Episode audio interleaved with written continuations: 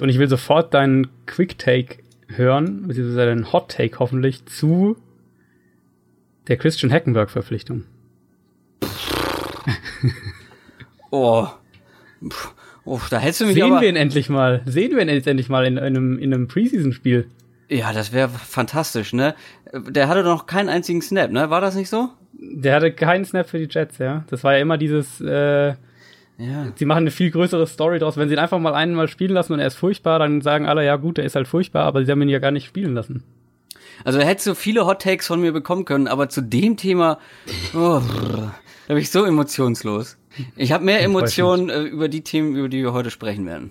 Versprochen.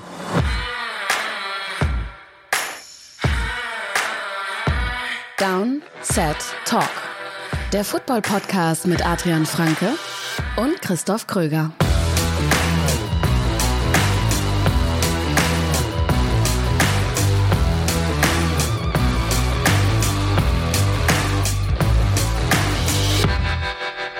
Donnerstag, 16. August, Downset Talk Tag mit mir, Christoph Kröger und natürlich auch mit Adrian Franke und mit Preseason NFL Football.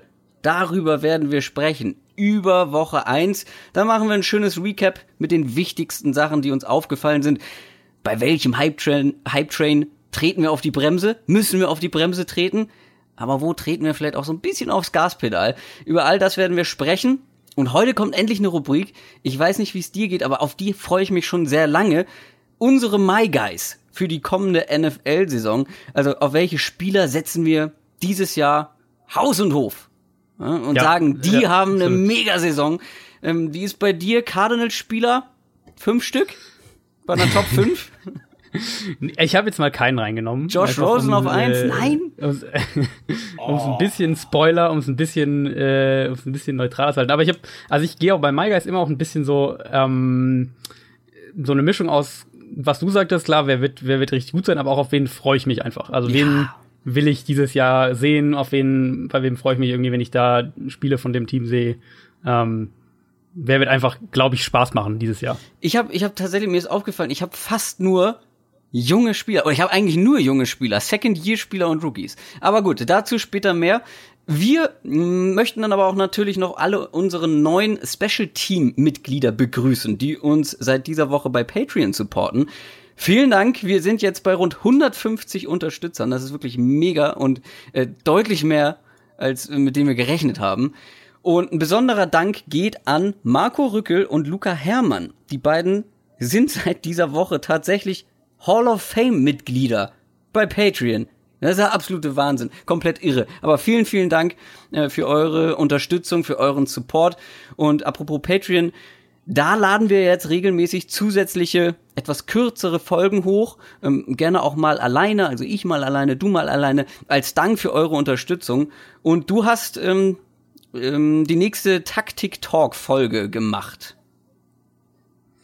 Ja, ganz genau. Ich habe, äh, ich gehe ja gerade so ein bisschen bei den Patreon-Folgen, bei den exklusiven Folgen die die Grund Offense Schemes quasi durch, die so ein bisschen die NFL heute prägen. Das kann man eigentlich auf äh, auf drei runterbrechen. Und da habe ich das zweite heute gemacht, die Howard Perkins Offense, die ähm, die meisten am ehesten mit den Patriots in Verbindung bringen und die die Patriots auch schon ganz lange spielen, aber die generell sehr spannend ist, weil sie ähm, ein bisschen einzigartig ist, kann man glaube ich sagen spannend. Vor allem für Leute, die sich für Fantasy Football interessieren, werden auch meine Sachen sein, die in den nächsten Tagen und Wochen hochgeladen werden. Ich habe eine Fantasy Running Back Folge schon aufgenommen, die kommt die nächsten Tage. Plus meine Rankings werden immer mal wieder hochgeladen. Also falls ihr da Interesse habt oder uns einfach so supporten wollt, guckt einfach mal vorbei auf downsettalk.de, da gibt's alle Infos und da gibt's natürlich auch unser Forum. Ja, klingt ein bisschen nach 2005, ich gebe es zu, aber ist wirklich mega praktisch, mega gut. Da sind schon viele Leute mh, hm, unterwegs und schreiben da fleißig. Ist zum Beispiel gut für alle, die zum Beispiel Football-Fans in ihrer Nähe suchen zum zusammen gucken oder Leute, die sich über Gerüchte aus der NFL austauschen wollen oder die aktuellsten News diskutieren möchten. News aus der NFL. Damit wären wir auch schon bei der ersten regelmäßigen Rubrik, den Nachrichten, und das übernimmt natürlich der liebe Adrian. Genau, wir fangen heute leider auch wieder mit Verletzungen an, was ja so ein bisschen das Preseason-Thema ist. Und ähm, da hat's die erste gleich richtig erwischt bei einem, den du, der dir ganz arg wehtut. Ähm, Darius Geis, der Running Back von den Redskins, der äh, Zweitrunden-Pick, wenn mich alles täuscht, dieses Jahr im Draft. eine Scheiße! das ähm, ist wirklich, das kann nicht sein. Das kann ja. nicht sein. Erinnert ihr euch an, meine, an unsere Rookie My Guys Folge? Wer war meine Top 1? Ja. Darius Guys. Wer ist die erste wirklich große, schwere Verletzung? Darius Guys. Und wobei ist es passiert? Sag's. Bei einem sehr guten Run, muss man leider sagen. Ha! ha! Ja, also das ist, ist wirklich extrem bitter. Wir hatten ja auch echt mehrfach drüber gesprochen, dass so die Aufteilung eigentlich ziemlich klar schien bei Washington. Also man hat so den einen der Top Pass-Catching-Backs in der ganzen NFL mit Chris Thompson. Und jetzt kommt Geist so gewissermaßen als der Powerback dazu, der, der First und Second Down vor allem spielen wird. Ähm, und der fehlt jetzt halt einfach. Und so ein Runner braucht, braucht Washington für das, was sie spielen, wenn sie so spielen wollen wie letztes Jahr. Die haben nämlich, waren eins der Teams, das bei First and Ten ähm, extrem viel läuft, prozentual mit am meisten von allen Teams. Das also wirklich auch gegen, gegen vollgestellte Boxen, also wenn der die Defense viele Spieler unten die Line of Scrimmage stellt, ähm, trotzdem gelaufen ist. Vielleicht sehen wir da jetzt mehr Zone Reach mit Alex Smith. Streu Vielleicht noch Salz in die Wunde. Mach's noch schlimmer. Ja. Erzähl noch, wie wichtig Geist gewesen wäre. Ah! es, ja, es ist, also es ist tatsächlich so. Es wird, es ist für Washington, die jetzt die letzten Jahre echt auch viel Verletzungspech gerade in der Offense hatten, ist es extrem bitter. Ähm, ich denke, dass wir ein bisschen mehr diese Option-Elemente sehen werden, um das Run-Game auch zu unterstützen. Aber im Prinzip so wie du jetzt dastehst, also mit, mit Samaji Pirine und mit Rob Kelly, ähm, ist es ja im Prinzip das gleiche Problem, das du letztes Jahr hattest, dass der eine nicht fit bleiben kann, der andere fummelt und beide sind irgendwie nicht so, also beide sind nicht so, dass du ihnen so richtig vertraust. Ich würde da vielleicht einen Trade auch gar nicht ausschließen, dass die noch irgendwas machen. Ähm, Gibt ja ein, zwei Runningbacks, die jetzt in der NFL gerade so ein bisschen vielleicht bei ihrem alten Team verzichtbar sind. Gibt auch noch welche auf dem Markt. Natürlich, Adrian Peterson ist da so der erste Name, der in, in den Raum geworfen wird. Aber das ist schon wieder vom Scheme her schwierig, weil die, also Alex Smith bei den Chiefs, eins der Shotgun-lastigsten Teams, ähm, die, die, die Redskins da durchaus auch Shotgun-Formationen eher überdurchschnittlich. Und Peterson mag ja die Shotgun-Formation überhaupt gar nicht. Also da ist schon wieder so ein bisschen die Frage, ob das dann ähm, überhaupt passt. Aber ja, Geis hätte eine große Rolle gehabt und er wird jetzt die ganze Saison fehlen. Ja, und alles weitere ist ja jetzt auch ein bisschen Hypothetisch. Also Absolut, vielleicht, ja. vielleicht versuchen sie es auch mit äh, Kelly und Pirine und Thompson mh, hm, zu wuppen. Ähm, es gab auch noch ein paar andere Verletzungen. Lass uns da einmal schnell durchgehen. Einmal der Schnelldurchlauf, ja. Es, ähm, Jared McKinnon von den 49ers, die scheinen mit einem blauen Auge davon gekommen zu sein. Das, äh, das erste Bericht ist nur eine muskuläre Sache, wird jetzt aber noch mal ähm, Anfang der Woche, glaube ich, Anfang nächster Woche eine Nachuntersuchung geben. Also vielleicht kommt da noch irgendwas Schlimmeres raus, aber erstmal wird er wohl nur zwei Wochen oder so in der Richtung fehlen. Ich denke nicht, dass wir ihn in der Preseason überhaupt noch mal sehen. Matt Brader hat sich auch schon im ersten Spiel an der Schulter verletzt, fällt aus.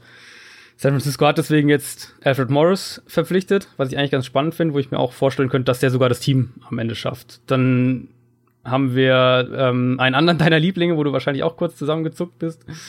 Saquon Barkley hat sich ja auch im Training so ein bisschen was getan, war dann auf einmal mit einem Icepack da an der Seitenlinie, aber es soll wohl auch nur was Kleines sein, auch eher was Muskuläres und ähm, wird ihn wohl nicht allzu lange beeinträchtigen, wobei ich auch da es mich nicht wundern würde, wenn wir den in der Preseason vielleicht nur noch für eine Handvoll Snaps sehen und sonst dann auch nicht mehr.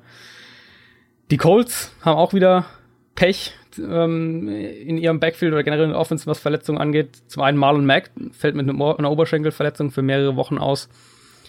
Robert Turbin hat sich am Knöchel verletzt und schon haben, wir haben ja bei den Colts eh schon drüber gesprochen, dass es nicht so ganz, äh, dass wir nicht so ganz sicher sind, wie da die Aufteilung funktioniert und, und ob die überhaupt wirklich da tief genug, gut genug besetzt sind im Backfield. Jetzt haben sie natürlich Nieheim Heinz, sie haben Brandon Oliver verpflichtet. Im ersten Preseason-Spiel hat vor allem Jordan Wilkins überzeugt. Das ist der, den sie in der fünften Runde dieses Jahr gedraftet haben. Das ist für mich jetzt ehrlich gesagt komplett offen. Also ob jetzt, egal ob wir jetzt von Fantasy oder von, von Real Football sprechen, also das Backfield von den Colts ist aktuell wirklich komplett offen und das ist so eine dieser, dieser Mannschaftsteile, wo man jetzt auch sich die Preseason anschauen kann und sagen kann, ähm, hier wird die Preseason wirklich verraten, weil wer vielleicht zum Saisonauftakt dann spielt, einfach weil jetzt die Verletzungen für, für manche Starter da sind und dahinter eigentlich überhaupt keinen Spieler, wo man jetzt sagen würde, der ist äh, der klare Backup, der jetzt dann einfach in die, in die, diese Lücke ausfüllt. Noch eine Verletzung außerhalb der Preseason. Ähm, Eagles-Fans werden es noch auf dem Radar haben, andere vielleicht gar nicht mehr so arg. Elshon Jeffrey wurde ja nach dem Super Bowl an der Schulter operiert, hat wohl die ganze letzte Saison auch mit einer Schulterverletzung gespielt. Und jetzt kommt so nach und nach durch, dass er vielleicht zum, zum Start der Regular Season nicht fit sein wird und vielleicht sogar auf der Pub-Liste in die Saison geht. Dann würde er die ersten sechs Spiele der Regular Season verpassen. Also es könnte sein, dass die, dass die Eagles zum Start der Regular Season ohne Carson Wentz, falls der nicht fit ist oder weil sie, falls sie den noch schonen wollen und ohne Alshon Jeffrey dasteht. Auf jeden Fall, der Start wird äh, nicht ganz so einfach. Also Nick Foles Qualitäten hin oder her. Das der ja auch angeschlagen Wentz, war gerade. Der auch angeschlagen war. Es ist aber trotzdem nicht Carson Wentz und dann fehlt ja. noch der wohl beste Receiver im Team. Das wird nicht so einfach. Haben wir noch mehr Verletzungen? Verletzungen sind durch. Wir haben noch eine gute Nachricht für Bears-Fans. Roquan Smith hat endlich als letzter Rookie seinen Vertrag unterschrieben. Da ging es vor allem Applaus. um, um Applaus, Applaus. Ja, da ging es vor allem um, um Boni-Zahlungen und um Strafen und ähm, unter anderem was diese neue Helmregel, die jetzt ja, wer die den ersten Spieltag der Preseason verfolgt hat, schon sicher dem einen oder anderen bisschen sauer aufgestoßen ist, dass diese neue Tackling-Regel und was äh, die ja bis zu bis zum ähm, Rauswurf aus dem, aus dem Spiel bestraft werden kann. Und da ging es darum, welche finanziellen die Strafen, Strafen die Bears da anbringen dürfen, ob sie irgendwas von seinem, von seinem garantierten Geld äh, zurückverlangen dürfen, wenn er da irgendwie was macht und gesperrt wird. Und ähm, da wollte Rokon Smith und oder vor allem auch sein Berater sicher ähm, auch keinen Präzedenzfall schaffen, denke ich, weil das ist jetzt natürlich ganz neu und die anderen Rookies haben diese, haben da, soweit ich das weiß, keine derartige Klausel im Vertrag, dass da vom garantierten Gehalt was weggezogen wird. Du bist ein Inside-Linebacker, der davon lebt, dass er explosiv ist oder schnell ist. Da wird es garantiert mal vorkommen, dass du mal einen mit dem, mit dem Helm so erwischst, wie wir es, oder erst recht so, wie wir es jetzt in der Preseason gesehen haben. Ähm, also kann ich verstehen, dass er da, dass er da so hart geblieben ist. Ja, aber immerhin hat er das gebacken bekommen, äh, den ja. Vertrag jetzt zu unterschreiben. Wird wahrscheinlich sogar spielen am Wochenende jetzt, was man hört. Oh, spannend auf jeden Fall. Das zu den News. Ähm, viele Verletzungen spielt mehr Flag Football.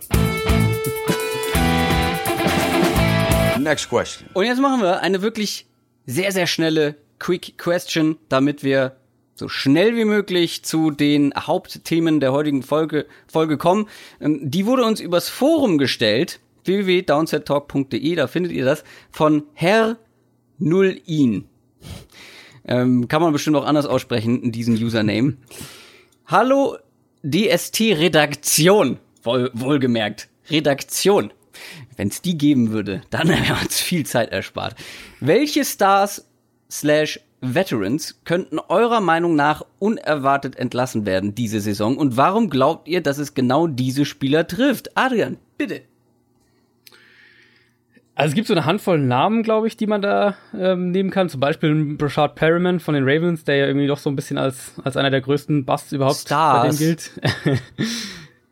ich habe zwei Running Backs, die ich glaube, dass es die echt erwischen können. Und das ist einmal oh, Doug Hoffentlich Martin, haben wir nicht den uh, Doug Martin, okay, nee, ja. ähm, weil Marshall Lynch zu entlassen würde einen, zum einen ziemlich hohen Dead Cap zurücklassen und ich weiß nicht, du hast sicher den Run von ihm gesehen im ersten Preseason-Spiel. Der sah ziemlich explosiv aus. Ja, vor allem ähm, habe ich wenig Doug Martin gesehen. Ja, Doug Martin war auch, ich glaube, er hatte nur einen Run und der war sehr, sehr unspektakulär. Also das würde mich überhaupt nicht überraschen. Dann Amir Abdullah von den Lions, der wird da zwar jetzt als, als Returner eingesetzt. Ähm, Stars. Und dann natürlich als, als dritten noch, und auf den werden wir später auf jeden Fall auch noch kommen, Paxton Lynch von den Broncos.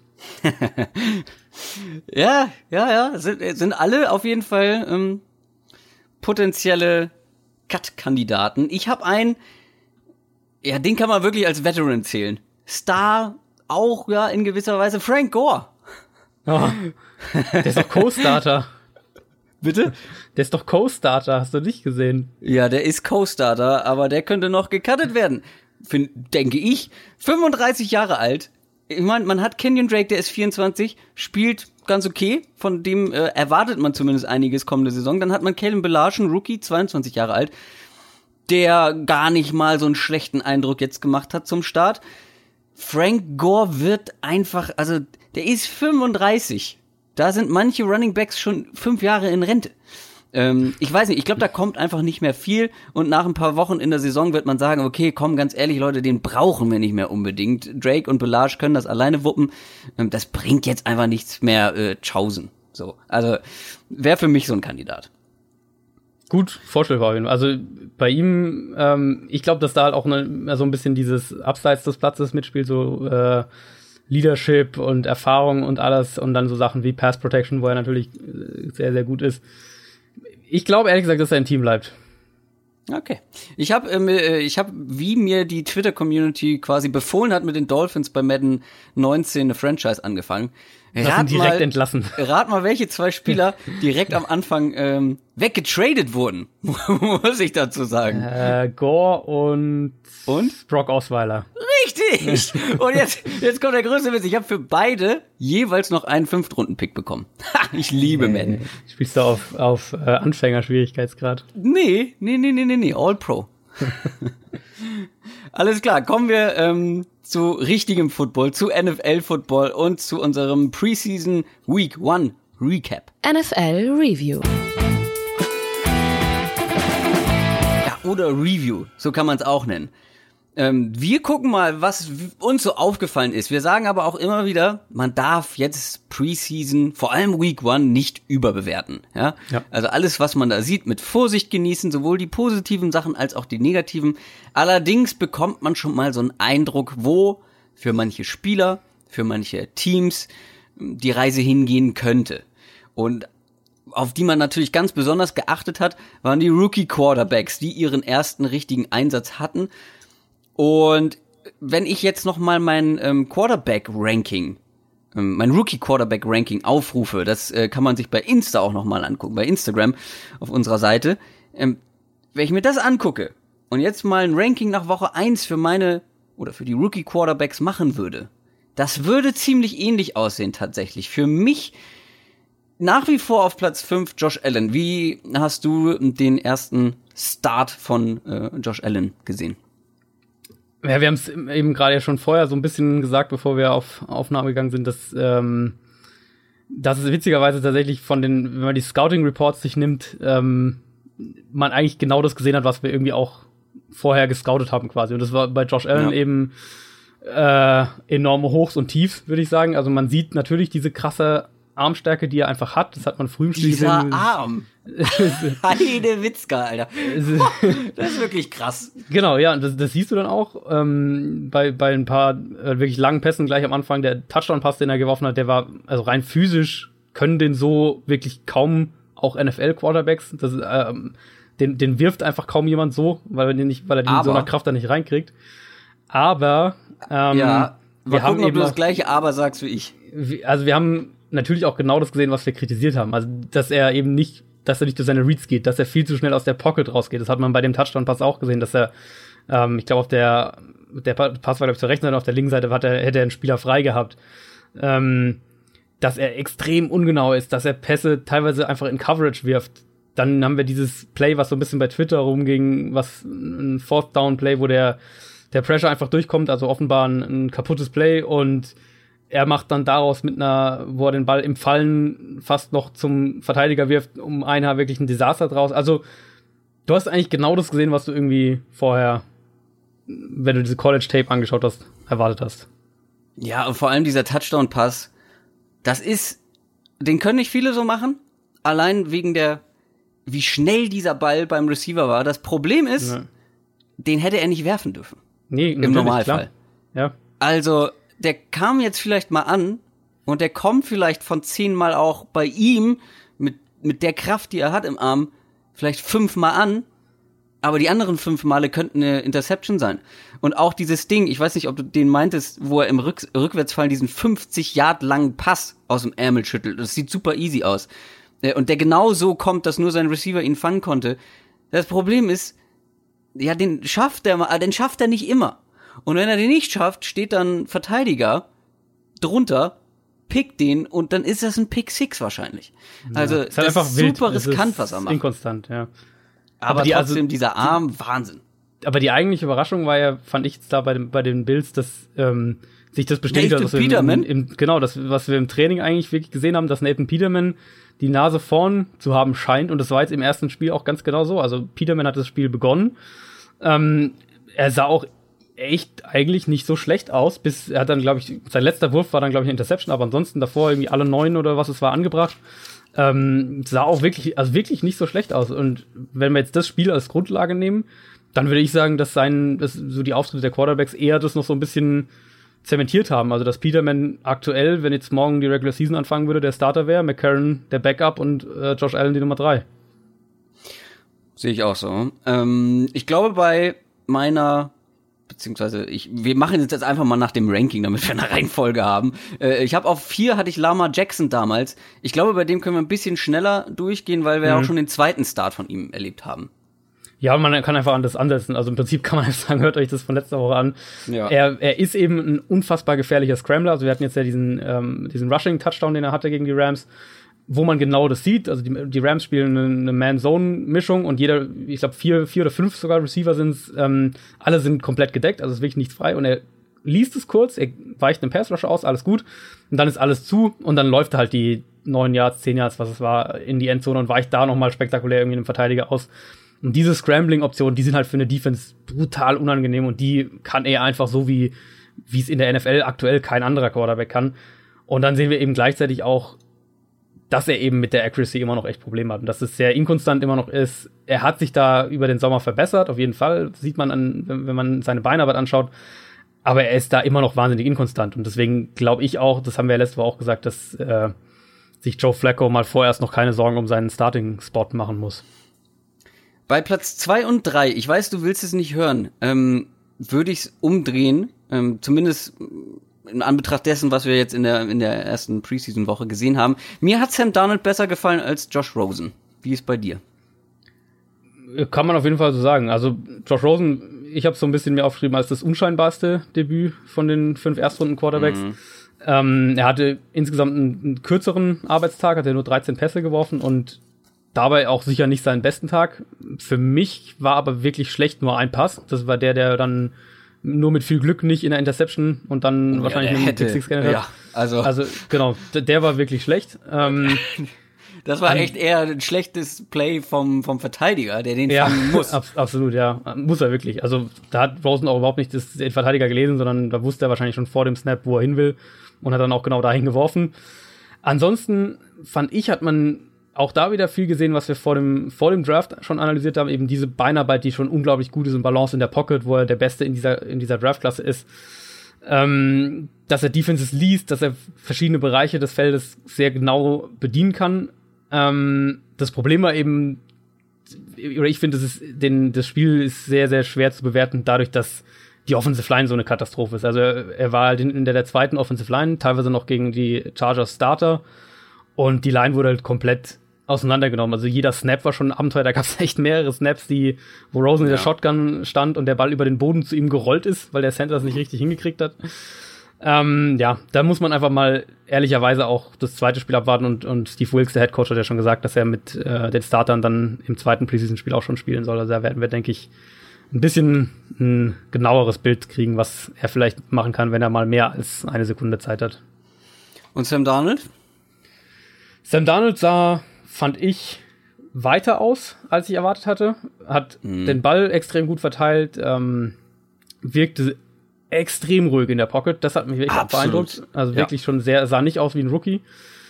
Hat Vor allem hat er sich dann richtig entschieden, finde ich. Ich ja. finde, wenn, wenn ja. Pressure kommt, klar, wenn Pressure kommt, macht ein Quarterback irgendwas. Aber er hat ist so ruhig geblieben und vor allem, es war ja immer ein Problem bei ihm, dass er dann so ähm, zu locker mit dem Football umgegangen ist, ähm, gerne mal in einer Hand und dann hier mal mhm. gucken immer direkt beide Hände an Football, wenn Pressure kam. Trotzdem weiter äh, Blick Richtung, ja. Richtung Receiver, ähm, ganz entspannt aus der Pocket oder aus dem Pressure rausgesteppt. Also das war, ähm, das hat mich auch beeindruckt.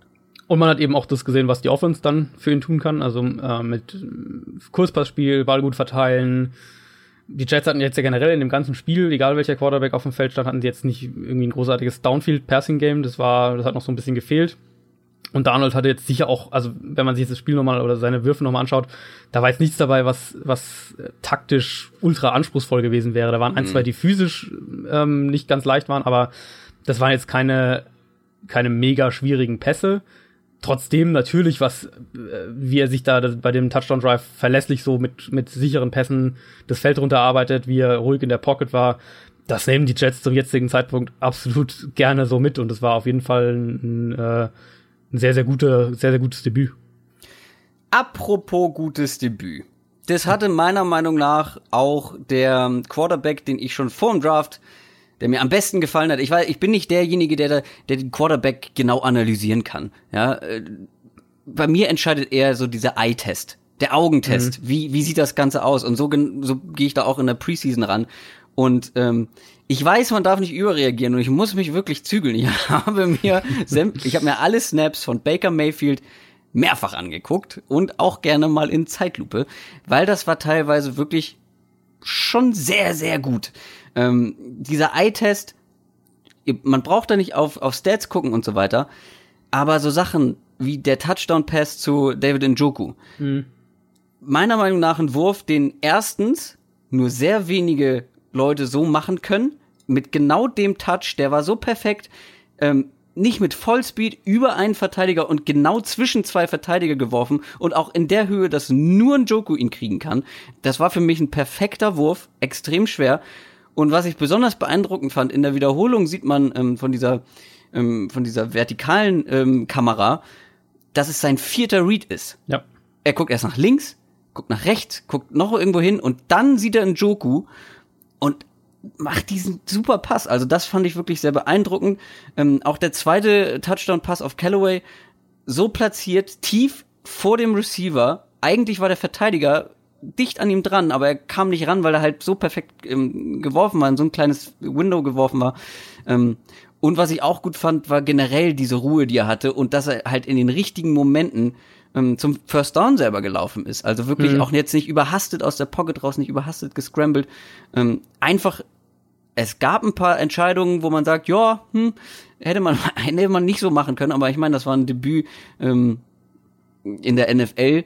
Ähm, da eine perfekte Leistung zu erwarten, ist, glaube ich, übertrieben, aber er hat sehr wenig schlechte Entscheidungen getroffen. Ja. Aus meiner Sicht. Ja, kann man auf jeden Fall so sagen. Er hat, äh, das ist auch Pocket Movement, was wir auch äh, auf dem College Tape schon gesehen haben, da ist er einfach sehr gut mit diesen kleinen Bewegungen, wo er sich dann Zeit und, und Platz verschafft, schnell auch dann wieder die Füße richtig in Position, um den Ball zu werfen.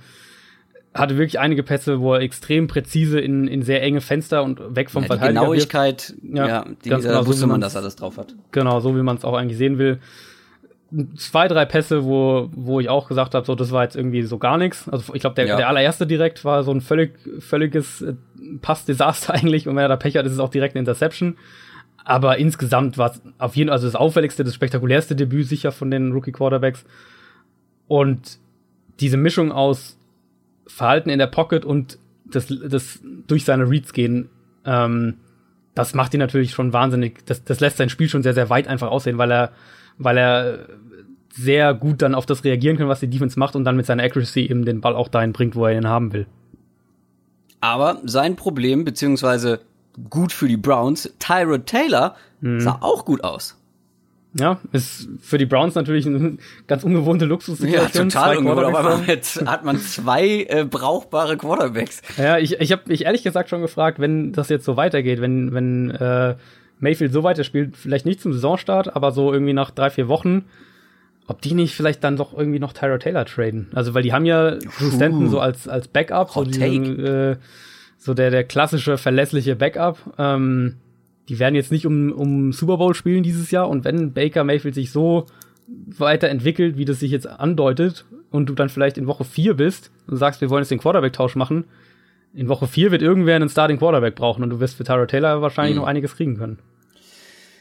Aber es haben nicht nur Rookies ihr Debüt gegeben, sondern auch einige Veteran Quarterbacks ihr Comeback. Und da war zum Beispiel einer mit dabei, der auch noch unserer Meinung nach, wir haben schon öfter drüber gesprochen, getradet werden könnte. Teddy Bridgewater ist zurück. Sah ja, ganz gut aus, oder? Ja, und, und es war ja auch wirklich so eine, fand ich, eine der Storylines von, für Preseason Week One, weil er ja einfach so lange nicht wirklich gespielt hat. Und dieser Kurzeinsatz bei den Vikings. Trotz dieser positiven Camp-Berichte, die es auch gab, ähm, war ich ehrlich gesagt einigermaßen überrascht, wie rund das insgesamt schon wieder aussah. Hat sich in der Pocket gut bewegt, hat, ähm, man sieht sein, das Timing und die Antizipation im Kurzpassspiel, die ihn ja äh, eigentlich schon immer ausmachen. Sehr, sehr genauer Passer auch. Fühlte sich, das hat man, denke ich, gemerkt, wohl in der Offense. Ähm, und ja, ich bleib dabei. Also die werden Bridgewater noch traden. Ich bin jetzt immer mehr der, davon überzeugt oder, oder äh, es sieht immer mehr danach aus, finde ich, dass Sam Darnold tatsächlich für in Week One starten könnte. Mhm. Und ja, ich habe das eigentlich seit dem Draft gesagt, dass ich erwarte, dass die Bridgewater noch traden. Aktuell fühle ich mich wirklich von Woche zu Woche mehr darin bestätigt. Und die Frage wird dann aber wirklich sein, falls es jetzt vor der Saison passiert, an wen? Weil die Situation, die Quarterback-Situation in der NFL ist gerade sehr, sehr ungewöhnlich, dass eigentlich jedes Team hat einen ähm, Plan. Genau, hat einen Plan. Also du hast entweder den deinen Franchise etablierten Franchise Quarterback, äh, sei es jetzt Rogers, äh, Breeze, Brady, so diese Klassiker, oder du hast einen, ähm, den du entweder dieses Jahr erst geholt hast, Tyra Taylor jetzt zum Beispiel, Kirk Cousins bei den Vikings, ähm, oder den, den, in den du viel im Draft investiert hast und der ein hoher Draftpick war. Also ist Jared Goff, ähm, Patrick Mahomes, die Kandidaten natürlich, Winston, genau, James Winston, Mariota. Mario, genau, und, und die Rookies dieses Jahr ist natürlich. Also ja. du hast so, ähm, jedes Team hat eigentlich im Moment, oder jedes Team glaubt aktuell so seine Quarterback-Antwort zu haben. Und das ist wirklich selten in der NFL. Und deswegen wäre es sehr spannend, ähm, was für ein Team da vielleicht Interesse zeigen würde. Auch die Colts haben ihren Quarterback und der heißt Andrew Luck und der ist auch zurück nach sehr, sehr langer Zeit. Hat er mal wieder ein NFL-Spiel mhm. bestritten, hat mehr geworfen als gedacht, also als ich gedacht habe. Mhm. Ähm, ich fand, es waren gute Würfe dabei, aber auch ein paar schlechte Entscheidungen.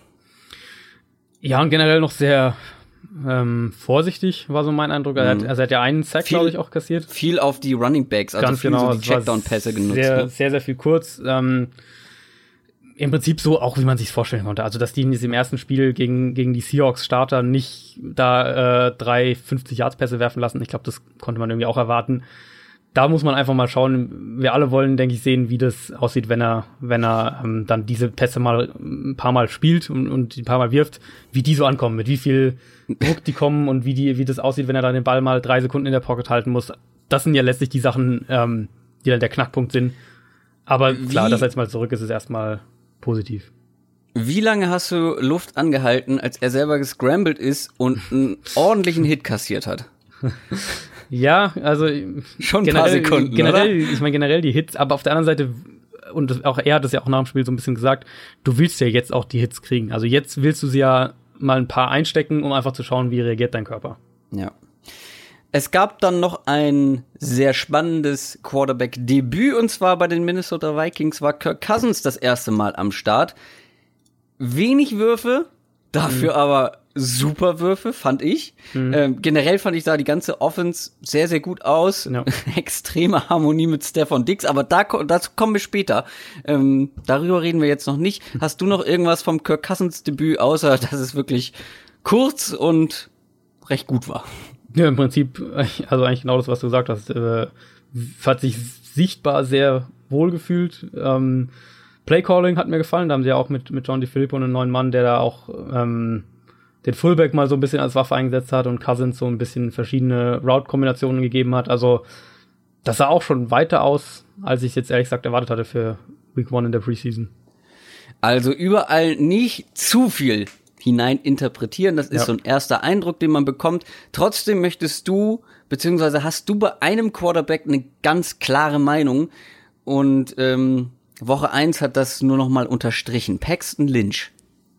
Das zieht sich jetzt ja eigentlich echt schon durch mehrere Jahre. Also der wurde ja 2016 ähm, gedraftet damals, falls du dich erinnerst, die Broncos sind hochgetradet für ihn und die Cowboys wollten ihn eigentlich haben. Und das ist ja der Draft, in dem dann die Cowboys äh, letztlich sich mit Dak Prescott vor. zufrieden ja, gegeben ja. haben. Zwei Runden oder was war später, aber eigentlich, der war wirklich so ein bisschen, den wollten mehrere Teams haben. Der war in der ersten Runde ähm, so der dritte dann, der dritte Quarterback, der dann da wegging. Ähm, und seitdem hat sich einfach echt nicht viel getan. Also der wirft immer noch in Coverage, der, der leitet mit seinen Pässen die Receiver zum Verteidiger und lässt die so echt harte Hits kassieren. Der nimmt die Augen runter gegen Pressure, der ist extrem ungenau. Aber, aber da muss ich, da muss ich eine Sache sagen. Ich weiß genau, welchen Wurf du meinst. Du hast ihn, glaube ich, auch bei Twitter hast du ähm, das Video geteilt, ne? Wo mhm. er wirklich den Verteidiger anwirft, obwohl ein Ver äh, den Receiver anwirft, obwohl ein Verteidiger direkt mhm. danach zwei wartet. Zwei sogar, zwei Verteidiger. Zwei Verteidiger warten. Da muss man sagen, das war eine absolut katastrophale Entscheidung, den Ball da zu werfen. Das Ding war noch, was vorher noch passiert ist. Devonte Booker hat seinen ähm, Passblock komplett verpasst das wäre so, äh, der, klar, sowas kommt das war der. Passblock, den Devontae Booker hätte aufnehmen müssen. Stattdessen hat er einfach einem Lineman bei irgendwem geholfen und der ist Mhm. äh, ungeblockt durch.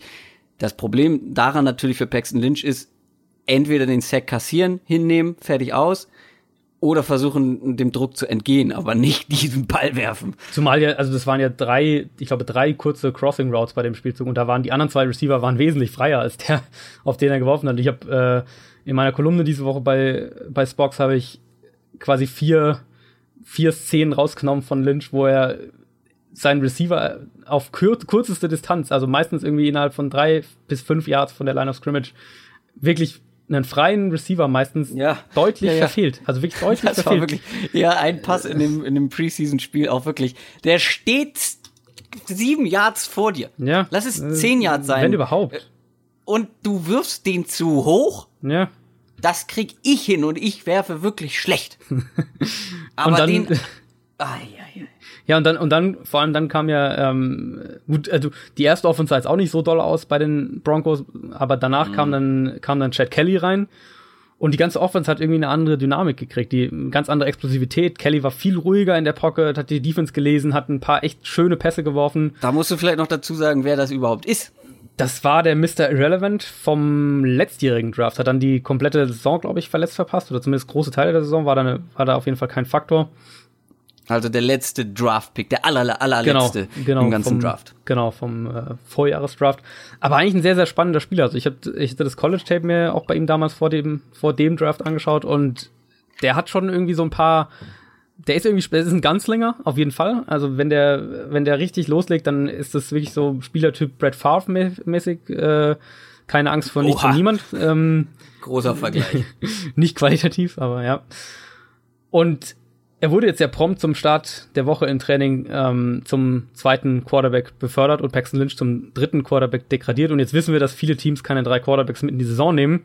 Und deswegen glaube ich ehrlich gesagt, dass Paxton Lynch am Ende nicht im Broncos-Kader stehen wird. Ich glaube, dass die den entlassen nach dem vierten Preseason-Spiel. Also verübeln kann man es keinem, Nee. wenn Paxton Lynch da entlassen wird.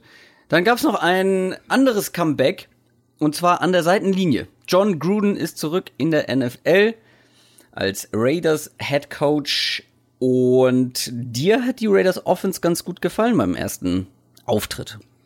Ich war ein bisschen beruhigt, ist, ist vielleicht so der, also aus, aus wenn ich, wenn ich aus mich in eine Raiders, in eine Raiders Sicht denke, dann äh, glaube ich, kann man so ein bisschen beruhigter jetzt mal erstmal sein, weil die, also es war jetzt Ja. nicht die Nonplusultra mega modernen äh, Option, Offense, was auch immer. Was hast du erwartet? genau, ge- genau, man muss ja in dem auch einfach denken, was man erwarten konnte. Man hat aber im Vergleich zum letzten Jahr, und das ist ja auch schon einfach ein Fortschritt, mal wirklich ein, ein klares Scheme und klare Konzepte und so einfach eine Handschrift, wenn man so will, erkannt. Und das ist natürlich die, die West Coast Offense, aus der Gruden ja, Gruden ja kommt. Also Kurzpassspiel, äh, Levels-Konzepte, so diese ganzen Sachen, Spiele, äh, Plays, die auf Yards nach dem Catch ausgelegt sind. Das alles Ja, hat verrat nicht zu viel, weil du hast extra eine ganze Ja, genau, Taktikfolge dazu gemacht, die es bei Patreon gibt Ganz zum genau, Anhören zur West genau. Coast Offense. sehr gerne anhören. Und da war eben zum Beispiel auch der Einsatz der Spieler, also ähm, Martavis Bryant, der dann eben nicht nur als der Deep Threat eingesetzt wurde, sondern auch dann für diese Crossing Routes, um seine Geschwindigkeit dann mit dem Ball in der Hand einzusetzen, solche Sachen. Im Run-Game, dass sie, was man ja auch so ein bisschen erwartet hatte, mehr dieses Outside-Zone-Game einbauen, was äh, Marshawn Lynch sehr, sehr liegt. Und das war, hat man ja auch bei diesem langen Run gleich gesehen. Also alles nicht irgendwie kolossal jetzt überraschend, ähm, aber eine Basis, die, glaube ich, spielerisch zu Derek Carr sehr gut passt, zu einem Spieler wie Marshall Lynch gut passt, zum Receiving Core auch, denke ich, ganz gut passt. Und die Raiders-Fans vielleicht so ein bisschen nach, naja, doch recht turbulenten Offseason ein bisschen beruhigter mal äh, in die nächsten Wochen gehen lassen kann. Ja, vor allem der Marshawn Lynch Run, ähm, wer es nicht gesehen hat, ähm, ich weiß gar nicht, 50, 60 Yards. Der, der wäre, glaube ich, sogar durch gewesen. Also der hat ja der nicht war doch gezählt. durch. am Er war doch, er hat nicht ja. gezählt, Ja. genau. Es war ein Touchdown Run. Wahnsinnig viel Speed.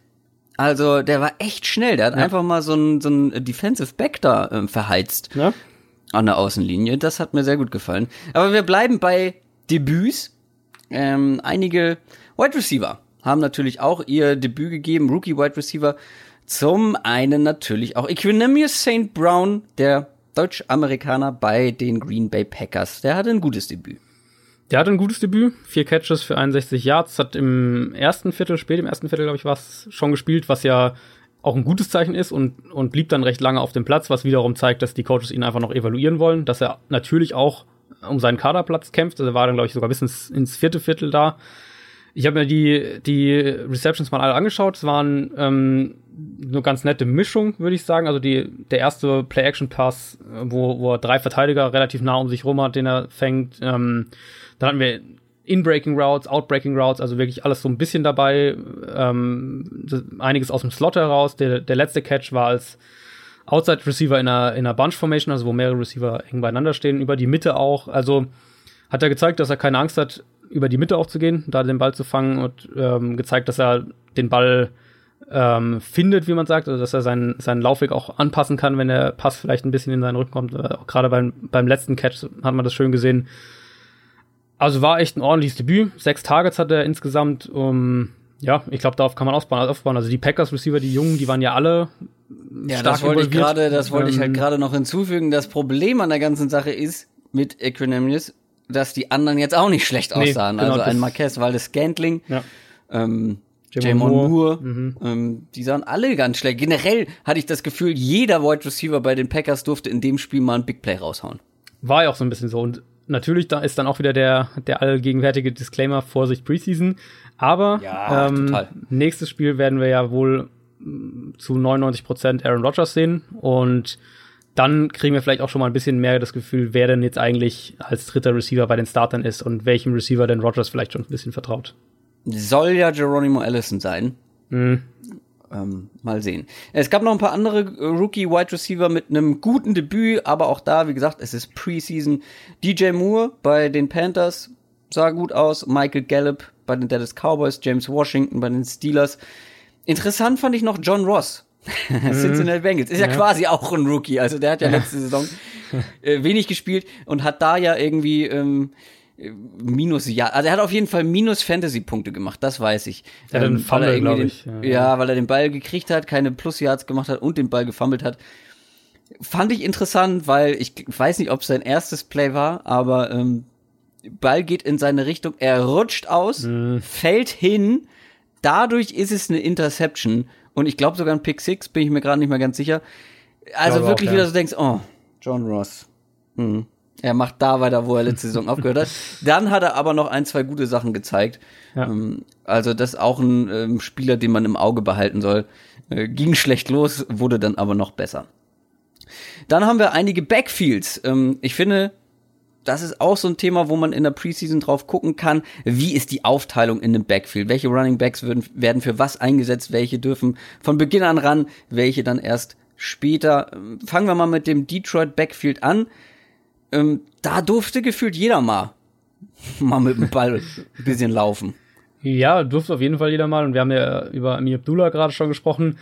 Für mich war da aber echt der, der Haupt-Takeaway, dass ich Carrion Johnson noch nicht so stark erwartet oder noch nicht so weit erwartet. Also die haben wir beide jetzt nicht so hoch auf dem Zettel gehabt vorm Draft. Um, das fand ich aber eigentlich ein ganz ansprechendes Debüt, was er jetzt hat. Also der, der wurde vielseitig eingesetzt, auch als Receiver, hat sein, seine Geschwindigkeit gezeigt, hat auch ein paar ähm, toughe Yards rausgeholt. Für mich bleibt es dabei, dass die Lions ähm, unterm Strich ein, ein Committee im Backfield haben werden, einfach weil sie diese verschiedenen Spielertypen haben da wird auch mal der Garrett Blunt an der Goal-Line den einen oder anderen Touchdown klauen und und der hat ja auch angefangen, ne? Ja, und und äh, Theoretic ist der der erste Passcatcher, das ist auf jeden Fall so. Aber ich glaube, dass im im Laufe der Saison äh, Karrion Johnson bei den bei den Lions der Running Back sein wird, der einem Three Down Back am ehesten noch nahe kommt. Also sie werden keinen so, ja. keinen haben, aber ich denke, dass er derjenige sein wird, der dem am nächsten kommt. Er könnte auf jeden Fall der talentierteste sein oder sollte der talentierteste Running Back im ja. Roster sein. Ich glaube aber zu Beginn wird das noch ein reines Chaos. Also, ähm, was heißt Chaos? Du nennst es Committee. Also, Garrett Blunt darf anfangen äh, und, und, ja. und Goal-Line-Back sein. Karrion Johnson darf mal. Amir Abdullah, ich weiß nicht, ob das so ein bisschen Schaufensterlaufen war. Ähm, den haben sie wirklich relativ viel eingesetzt mhm. und ähm, das hat mich gewundert ähm, Theoretic als Passcatcher, also das wird, das, ah, das geht drei um, glaube ich, da. Ähm, beim, im Bucks Backfield, äh, Bucks Backfield, im Backfield der Tampa Bay Buccaneers. Es ist aber auch, also sind viele Bs dabei. Ähm, da haben wir ähm, Rojo, Ronald Jones und Peyton Barber. Mhm. ähm, äh, wo man drauf gucken muss, was macht Peyton Barber jetzt mit der Konkurrenz von einem Rookie, äh, den viele sehr hoch einschätzen. Wie hast du das Ganze gesehen? Im Prinzip ähm, auch wieder, ähnlich wie bei der Bills Quarterback-Situation, eine Bestätigung der Trainingseindrücke, würde ich sagen. Also im Training klang das schon immer wieder mal so durch, dass, dass äh, Peyton Barber noch eigentlich ziemlich klar die Nase vorne hat und so sah das dann ehrlich gesagt für mich im Spiel auch aus. Also Peyton Barber war, kam rein, hat früh, ähm, er kam mit den Startern rein, hat dann äh, früh ein paar ganz gute ähm, Runs drin gehabt, also wirklich so fünf Yards, neun, neun Yards so die Ecke ungefähr. Hatte dann ja, glaube ich, auch recht, vielleicht sogar beim ersten Drive direkt einen Touchdown, oder auf jeden Fall ziemlich früh. Und ähm, wir haben da, glaube ich, so ein bisschen eine ähnliche Situation auch wie bei den Seahawks, dass äh, der einzige, äh, ich glaube sogar ungedraftete oder Late-Round-Pick mit Peyton Barber eben ähm, vor dem hochgedrafteten Rookie noch ziemlich klar zu stehen scheint. Bei den Seahawks bin ich mir recht sicher, dass Penny am irgendwann im Laufe der Saison Chris Carson ablöst. Bei den Bucks ehrlicherweise nicht so richtig. Also Ronald Jones, das war jetzt, da hat man jetzt noch nicht viel gesehen oder das war jetzt noch nicht so, dass man da viel mitnehmen konnte, fand ich. Weiß nicht, ob du da irgendwo noch mehr, aber das waren ja alles eher so kurze oder sogar, glaube ich, ein, zwei negative Runs. Ähm, ja, vor allem hat er einen Ball gedroppt. Das ist und er hat einen Ball gedroppt, genau. Und, und er ist, wir haben bei ihm genau diese Sachen. Er im College nicht als Receiver eingesetzt und er ist eben dieser Home Run Hitter. Und wenn, wenn das, wenn das nicht passt, also wenn das Blocking halt nicht passt, dann ist es für ihn auch schon wieder viel, viel schwieriger. Und ich glaube, Peyton Barber gibt den Bucks einfach mehr Stabilität. Und am Ende bist du als Offense da doch meistens besser dran, wenn du den Runner hast, der dir konstant äh, vier, fünf Yards rausholt, als den, der dir mal hier und da 50, aber sonst dann halt nicht viel gibt. Kommen wir zu einem Backfield, wo ich glaube, dass der Rookie sehr schnell die Nase vorn haben wird und auch wahrscheinlich das komplette Backfield am Ende der Saison oder im Laufe der Saison vor allem übernehmen wird. Und das sind die Broncos. Royce Freeman ist quasi mhm. noch der zweite Running Back hinter Devontae Booker. Aber er durfte auch schon mit den, ähm, mit den Startern ein bisschen jetzt im, in der ersten Woche ein bisschen mitspielen. Und ich glaube, Royce Freeman wird diesen Job als Starter sehr schnell ähm, von Devonte Booker übernehmen. Hat einen sehr guten Eindruck gemacht. Das ist einfach, wir sagen es immer wieder, der Running Back, der so irgendwie alles kann. Nichts besonders herausragend, aber er, er bringt irgendwie alles mit, um auch Three-Down-Back zu werden, aus meiner Sicht. Und Devonte Booker ist einfach zu wenig Konkurrenz vor allem. Devonte Booker hat auch jetzt wieder in der Preseason keinen richtig guten Eindruck gemacht. Dann dazu noch dieser katastrophale Passblock, also das sehen ja äh, Coaches gar nicht gehen. Wenn du den, wenn du den Blitz liest und ihn aufnimmst und dann halt den Block nicht standhältst, okay. Aber wenn du den, den Blitz falsch liest und der unge, ungeblockt irgendwie auf deinen Quarterback zuläuft, das sehen Coaches, glaube ich, gar nicht gern. Royce Freeman halte ich äh, sehr viel von und glaube ich, dass der sehr schnell starten, äh, starten wird. Ja, sehe ich eigentlich auch so. Also das war auch ein sehr gutes Debüt und ähm, denke ich eigentlich auch, dass der recht schnell die, den Starting-Job haben wird. Worüber ich noch kurz reden möchte, ist das Panthers Backfield, weil Jonathan Stewart ist weg. Damit fallen so rund 200 Rushing Attempts, ich weiß jetzt nicht genau, aber die fallen weg. CJ Anderson wurde geholt. Ich meine, das ist ein richtig guter Running Back, der, oder vor allem so ein richtig, so ein Grinder ähm, von den Broncos gekommen. Ähm, der halt diese Aufgaben locker übernehmen könnte und wahrscheinlich, widersprich mir gerne, aber der bessere Running Back im Vergleich zu Jonathan Stewart ist. Das Ding ist, dass man bei den Panthers jetzt häufig gehört hat, Christian McCaffrey, der ja hauptsächlich so als Receiving Back eingesetzt wird, dass der auch mehr Rushing Attempts, mehr Carries bekommen wird. Da war man skeptisch. Jetzt hat man aber Woche 1 gesehen und das sah dann schon sehr nach Christian McCaffrey aus. Also der war überall. Der war im kompletten Drive, First und Second Down, äh, Red Zone, Goal Line, Receiving Back, alles hat McCaffrey gemacht. Von CJ Anderson war nicht zu sehen. Hat mich auch echt überrascht. Also Anderson kam ja erst in der zweiten Hälfte überhaupt erst rein und dass Anderson eben diese, gerade diese Runs, die du gerade beschrieben hast, also Goal Line, äh, Between the Tackles, Inside Runs, also diese harten Runs, wo er ja letztes Jahr auch echt Probleme mit hatte. Das ist ja nicht Und es sah ja gut aus. Genau, also, das, das muss man auch sagen weitestgehend verbessert. Er hatte einen Fumble auch, darf man nicht vergessen, der zwar vom eigenen Mitspieler äh, zurückgeholt wurde, aber er hatte auch einen Fumble bei einem dieser Inside Runs. Generell natürlich, wenn das so kommt, dass die Panthers tatsächlich sagen, McCaffrey ist unser, unser klarer Starter und, und CJ Anderson ist mehr so die Rotationsrolle dahinter, dann gibt es natürlich den Vorteil, dass du diesen Matchup-Spieler eben eben auf dem Feld hast, den du jederzeit vor, vor dem Snap ähm, via Motion durch die Gegend bewegen kannst, den du im Slot aufstellen kannst, den du vielleicht auch mal outside hier und da aufstellen kannst. Also da hast du natürlich aus Matchup-Perspektive hast du einen Vorteil. Auf der anderen Seite würde ich jetzt mal erstmal noch, solange ich es nicht in der Regular Season konstanter sehe, dran zweifeln, dass McCaffrey plötzlich wirklich ein, ein guter äh, Power Runner geworden ist. Zum Abschluss unserer Preseason Review noch eine Sache, die uns beide sehr gefreut hat. David, jo David Johnson ist zurück. Und wie? Mhm. Seine ersten zwei Runs über 20 Yards, also zusammengezählt über 20 Yards, das sah sehr, sehr gut aus. Beide 14, da können wir, da können wir uns ähm, auf was gefasst machen. Das wird wieder sehr schön anzuschauen sein.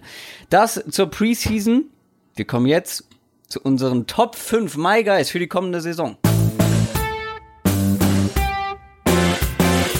Die Top 5. Das ist wirklich eine Rubrik, da habe ich Lust drauf. Ähm, wir haben uns beide fünf Leute, beziehungsweise du bist ein kleiner Cheater. Du hast dir sechs Leute rausgesucht. Du aber willst letzte, noch einen Bonus. Aber der Bonus ist wirklich ein, äh, also da musst du ja zugeben, das ist ein äh, quasi ein, ein Hardfeld-Player. Ja, ja, da bin ich da bin ich sehr gespannt, wie du dich dafür rechtfertigst, dass, dass das dein Bonus My Guy ist. Ich habe auch so ein paar Bonus My Guys, weil das sind die, die es knapp nicht geschafft haben. Ich, ich gehe nur einmal kurz durch. Ich sag gar nicht viel dazu. David Njoku Mega Matchup-Waffe hat man jetzt auch in der Preseason gewähnt. Tariq Cohen haben wir letzte Woche, glaube ich, oder vorletzte Woche irgendwann drüber geredet. Ähm, Chris Godwin haben wir auch schon drüber geredet. Äh, Wide Receiver bei den Bucks soll starten äh, in der, in der Offense. Als Outside Receiver vielleicht sogar. Äh, Delvin Cook, der jetzt zurückkommt, Running Back von den Vikings. Mike Williams, Receiver bei den Chargers, der extrem wichtig wird für die Chargers diese Saison. Vor allem, weil Hunter Henry ausfällt. Ähm, das sind so die, die knapp dran gescheitert sind. Ähm, möchtest du mit deiner Top 5 anfangen oder soll ich? Mm, fang du an. Ach, guck mal. Joe Mixon ist meine Top 5. Running Back der Cincinnati Bengals. Joe Mixons Rookie-Saison letztes Jahr war okay. 3,5 Yards per Attempt, was so die, die, die Statline am Ende sagt. Ja, das, das könnte mehr sein, das sollte mehr sein, okay. Laut Pro Football Focus, Pro Football Focus, ähm, hat er aber hinter der viertschlechtesten O-Line gespielt im letzten Jahr. Das ist für einen Running Back verdammt undankbar. Generell hat die Offense der Bengals einfach nicht doll funktioniert. Plus, ich hatte so ein bisschen das Gefühl im Laufe der Saison, ich habe es auch oft getwittert, die Coaches wollten nicht so richtig akzeptieren, dass Joe Mixon ihr bester Running Back ist.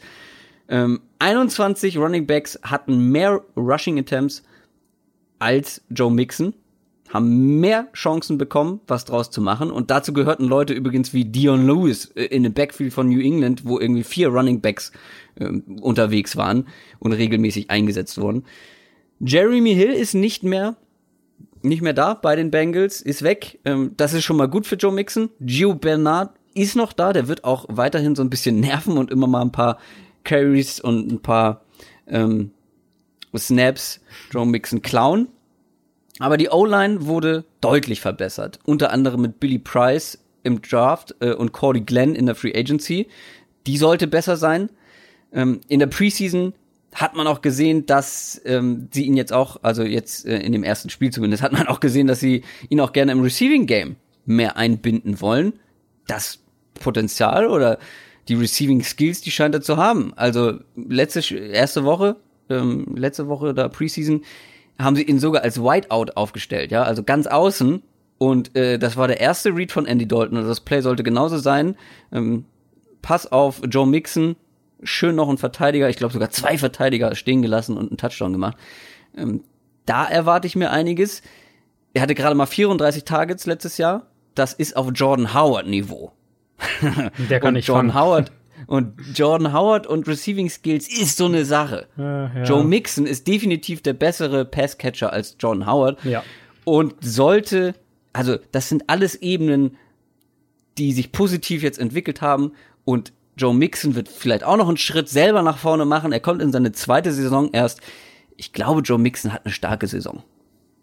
Da würde ich voll mitgehen und auch generell die Bengals Offense. Ähm, haben ja. wir auch ein bisschen schon drüber gesprochen gehabt, die ich glaube, dass die echt einen ordentlichen Schritt nach vorne machen, wenn, wenn jetzt zum Beispiel John Ross noch ähm, sich da nicht hinfällt, weiß nicht hinfällt.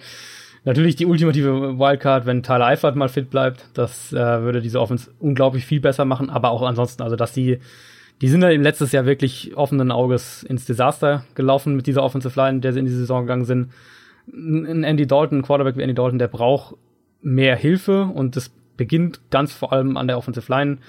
Du hast Bill Laser als Offensive Coordinator, der jetzt erstmals, ähm, der hat ja, wurde während der Saison getauscht, jetzt eine ganze Offseason Zeit hat, um sein System wirklich komplett einzubauen. Also ich glaube, die Bengals Offense wird einen deutlichen Schritt nach vorne machen. Wen hast du auf Platz 5? Ja, bleiben in der Division sogar, in der AFC North. Ich habe Alex Collins, den äh, Running Back von den Ravens, auf meinem Spannend. fünften Platz. Und ich glaube, die, also wenn wir sagen, die Bengals Offense wird einen Schritt nach vorne machen, ich glaube, die Ravens Offense wird auch einen Schritt nach vorne machen. Und auch, ähm, auch trotz Joe Flacco, weil einmal die Offensive Line, denke ich, noch stabiler sein wird. Die war letzte Saison jetzt auch okay, aber die wird, glaube ich, nochmal einen ordentlichen Schritt nach vorne machen, allein dadurch, dass Marshall Yarn da wieder da ist und du hast einen Spieler wie Ronnie Stanley zum Beispiel auf Left Tackle. Die haben auch Tiefe ein bisschen mehr in der Offensive Line generell. Also ich glaube, die Line wird, wird überdurchschnittlich gut sein. Und dann haben wir eben Alex Collins, der letztes Jahr ja wirklich schon als die Offense nicht gut funktioniert hat, einer oder eigentlich der eine Lichtblick konstant in der Ravens Offense war. Also wir haben hat letztes Jahr fast drei Yards nach erstem Gegnerkontakt pro, pro Run. Ähm, sehr guter Runner generell, sehr explosiv, ähm, sehr viele Big Plays, hat als, als Runner und als Receiver viele verpasste Tackles erzwungen. Ähm, ja, also letztes Jahr 4,6 Yards pro Run und das, obwohl die Offense so unkreativ war, das Receiving Core echt schlecht war die Ravens letztes Jahr 26 verschiedene O-Line-Kombinationen gespielt haben. Das war einer der allerhöchsten Werte überhaupt in der ganzen Liga. Und ich hatte letzte Woche ja auch schon so, oder letzte oder vorletzte Woche auch schon so ein bisschen angedeutet, dass Baltimore's Offense, denke ich, auch vom Scheme her anders aussehen wird, dass wir, dass, dass das, ähm, die Run-Formation und die, die Passing-Plays wieder besser zusammenpassen werden. Das war letzte Saison lange nicht der Fall. Also, dass wir mehr Pässe aus Run-Formationen sehen, mehr sinnvoll eingesetzte Play-Action und auch mehr Runs dann aus vermeintlichen Passing-Formationen, ähm, zum Beispiel eben auch mit mehreren Titans auf dem Platz. Da, deswegen waren die auch so aggressiv darin, sich Titans zu holen. Und davon wird auch Collins profitieren. Sicher auch irgendwie als dann im Screen Game als Receiver. Also ich erwarte mir eigentlich von Alex Collins, der jetzt ja auch keine großartige Konkurrenz da in dem Ravens Backfield hat, erwarte ich mir eigentlich echt eine sehr, sehr gute Saison auch. Was sagst du zu Buck Allen als Konkurrenten? Ehrlich gesagt, sehe ich den deutlich hinter Alex Collins. Also wenn, wenn die beide fit sind, sehe ich da keinen, nicht irgendwie das. das äh, Auch nicht im Receiving Game? Ja, im Receiving Game sicher, aber ähm, wenn die, wenn deine, wenn du sagst, du ähm, vom Scheme her baust du deine Formation mehr zusammen, dann erwarte ich auch, dass Alex Collins bei, bei eben diesen Formationen, wo sie dann aus einer Run-Formation passen, dass er dann auch derjenige sein wird, der auf dem, Pass steht, auf dem Platz steht. Und wenn es dann ein kurzer Play-Action-Pass oder ein Screen-Pass oder was daraus wird, dass er dann da auch ähm, einiges an Receptions mitnimmt. Also sicher wird und, Allen da. Und Kenneth Dixon? Was hältst du von Kenneth Dixon? ich bin äh, da ehrlich gesagt, ich, also wenn ich die letzte Saison mir anschaue, wie Alex Collins da gespielt hat im Vergleich zu den beiden, ähm, sehe ich Ich wollte nur mal davor. abklopfen. Ja, ja, ne, Ich wollte nur mal testen. Fair. Kommen wir zu meiner Top 4. Ähm, da habe ich wirklich nur ein paar Punkte aufgeschrieben, weil die Nummer ist für mich klar, dass er mit dazugehört. Und man muss dazu sagen, es, es ist unser einziger Defense-Spieler, einzelner Defense-Spieler in unseren Rankings, in unseren My Guys-Listen. Miles Garrett hatte eine verletzungsgeplagte Rookie-Saison, muss man vielleicht noch dazu sagen, Defensive End bei den Cleveland Browns, war der Top äh, 1 Pick im letzten Draft. Wie gesagt, Verletzungen gehabt, Knöchelverletzungen, die ersten vier Spiele verpasst, dann noch ein Spiel mit Gehirnerschütterung, hatte aber trotzdem in elf Spielen sieben Sacks, insgesamt 37 Mal Druck auf den Quarterback ausgeübt. Wenn Miles Garrett fit bleibt, wird er, was die Edge Rusher angeht, meiner Meinung nach diese Saison ganz vorne ähm, mitspielen insgesamt, ja. was die Qualität ja. angeht. Ich glaube, mehr muss man dazu gar nicht sagen. Ähm, wenn er muss fit bleiben, das sagt er selber. Ähm, sein wichtiges oder sein Hauptziel ist es, auf dem Feld zu sein, so viel wie möglich. Und wenn er das kann, der Typ ist ein Wahnsinnsathlet und wie gesagt, elf Spiele, sieben Sex ist jetzt auch keine so schlechte nee. Quote. Ist sogar also wirklich eine ziemlich gute Quote insgesamt für gerade für einen für einen Rookie. Und wir haben es ja auch über die Brown Stevens schon ein paar Mal gehabt, wie aggressiv die sind. Ähm, da wird auch wird Miles Garrett natürlich auch davon profitieren. Also ich rechne bei ihm eigentlich auch echt mit einer mit einer, also ich würde sogar sagen, er hatte letztes Jahr schon seine Breakout-Saison, aber ich rechne mit ihm bei ihm auch mit einer sehr, sehr guten Saison, auch statistisch eben. Kommen wir zu deiner Top 4. Ja, bleiben wir Defense äh, orientiert. Und zwar, ich glaube, bisschen wieder, ein bisschen wieder gecheatet, aber ich glaube, dass die Jets Defense. Ja, ja, ja. ja mach erstmal, mach erstmal. Ähm, ich werde werd gleich meinen Kommentar dazu. Ich glaube, dass die, dass die Jets Defense insgesamt gerade echt so ein bisschen unterm Radar fliegt, weil sich ja alles auf die Quarterbacks orientiert. Das ist, So, äh, wir nehmen also die ganze. Defense als My Guy. Ja, Mhm. äh, ganz frech. Ähm, weil ich glaube, dass die Jets Defense am Ende in der Saison, die, wenn wir es rein sportlich sehen und was, ähm, was für Erfolg wichtig ist und so weiter, dass die Jets Defense so ein bisschen die, die Headline da werden könnte, während ich bei der Offense echt, also gerade mit der O-Line und so immer noch einiges an Bedenken habe, könnte die Defense unter Todd Bowles so ein bisschen der Grund für eine erfolgreiche Saison bei den Jets sein. Also die, ich, ich glaube, dass die Jets eine der Top Secondaries in der kommenden Saison haben könnten mit Morris Claiborne, der jetzt eine gute Saison hatte und, und äh, durch die Verpflichtung von Jermaine Johns Johnson als Nummer 2 Corner nur noch spielen muss. Dazu passt das Screen für den Slot und mit Jamal Adams und Marcus May eins so wirklich zu der spannendsten jungen Safety-Duos in der ganzen Liga. Dazu äh, Jamal Adams und Darren Lee, der Linebacker rund um die Line of Scrimmage, äh, haben die Jets extrem viel Geschwindigkeit und Explosivität. Jamal Adams, Linebacker? Habe ich das gerade falsch verstanden? Darren Lee Ja. ist, der Linebacker. Ach so, Also, genau. Jamal, Jamal Adams wolltest du nicht dazu zählen. Gut, dann Also, vergiss es, was ich gesagt habe. Ja gut, also als Strong Safety ist er ja auch viel an der Line of Scrimmage und Darren Okay. Mhm. Lee eben als der Linebacker, die da ja auch, die da viel flexibel auch einsetzbar sind. Um, und ich denke, dass durch die beiden auch die ganzen Blitzpakete, die wir von Todd Bowles aus Arizona noch kennen, dass die viel, viel gefährlicher sein werden. Auch weil, und darüber sprechen wir ja immer wieder, die Jets jetzt die, die Secondary haben, um diese aggressive Man-Coverage auch zu spielen und dann vorne blitzen zu können. Das sollte dem Pass Rush helfen. Was, wenn wir jetzt sagen, individuell betrachtet, ist der Pass Rush äh, das, das große Sorgenkind in der Jets Defense. Gegen den Run erwarte ich eigentlich auch eine, eine gute Defensive Line mit Leonard Williams, mit Henry Anderson, Steve McLendon. Ähm, dazu haben sie noch in der dritten Runde Nathan Shepard gedraftet. Also so ein bisschen das Fragezeichen für mich ist, ob Avery Williamson, den sie aus Tennessee geholt haben, äh, gegen den Pass vor allem äh, den, den Abgang von Demario Davis ausgleichen kann. Gegen den Run kann er das auf jeden Fall, aber wenn er das einigermaßen schafft, dann ist es für mich eine extrem gefährliche Defense, die trotzdem noch so ein bisschen unterm Radar fliegt, aber die eben auch mit ihren, mit den Blitzpaketen dann und mit dem, was sie an, an junger, jungen, explosiven Spielern haben, auch für einiges an Defense-Spektakel sorgen könnte. Aber glaub mal nicht, dass ich dich so einfach da komm, davon kommen lassen werde. Du musst dich jetzt für einen entscheiden. Aus dieser einen Defense. Spieler oder was? Nee. Wer, wer wäre aus dieser Defense dein My Guy? Ja, das wäre äh, Jamal Adams auf jeden Fall. Habe ich mir gedacht. Gut, das wollte ich nur noch mal klären. Meine Top 3 ist ein Spieler, den hätte ich fast vergessen. Ja. Ich habe dir schon, ich habe dir schon meine Liste geschickt und ohne Scheiß, was dann passiert ist, ich habe eine Mail bekommen von Team Juju. kein Scheiß, kein Scheiß, habe ich hier vor mir. Ich habe eine Mail bekommen, dass ich noch was im Team Juju Warenkorb vergessen Vergiss mich habe. nicht. Tatsächlich, ich habe doch, ich habe Juju Smith Schuster Merchandise in dem Warenkorb von seiner Homepage Ei, ei, ei. noch drin, nicht Fanboy. gekauft. Ey, der hat richtig cooles Merchandise. Wirklich, richtig geil. Litzberg Pulli. Richtig geiler Hoodie. Mhm.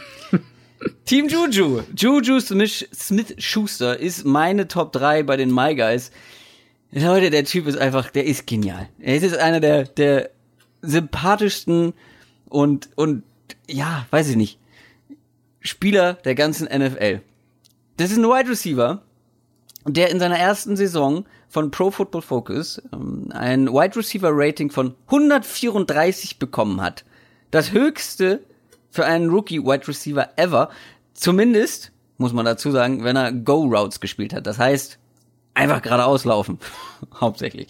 Ähm, da war er wirklich der beste Receiver der ganzen NFL, was diese Route angeht. Äh, insgesamt hatte er 2,16 Yards per Route Run. Das ist jedes Mal, wenn er eine Route gelaufen ist, hat er 2,16 Yards im Schnitt gehabt. Äh, damit ist er statistisch in seiner Rookie-Saison auf einem Niveau, was auch Doug Baldwin, AJ Green und Julio Jones hatten in ihren Rookie-Saisons. Also welchen Status die drei jetzt in der Liga haben, das wissen wir alle. Und das Ganze, also diese ganzen guten Statistiken und Daten hat er mit gerade mal 79 Targets hingelegt. Das sind weniger als unter anderem Paul Richardson, Keelan Cole von den Jacks, Eric Decker oder auch Mike Wallace. Die hatten alle mehr Targets als Juju Smith-Schuster. Was er aber daraus gemacht hat, das war besser als was die anderen alle mit ihren Targets gemacht haben. So, er wird diese Saison definitiv mehr Targets bekommen, da bin ich mir zu 100% sicher. Er wird mehr Möglichkeiten bekommen, zu zeigen, was er kann. Vor allem, weil jetzt auch mit Tavis Bryant weg ist. Ja, James Washington ist da, aber ich glaube, Juju ist jetzt ganz klare Nummer zwei.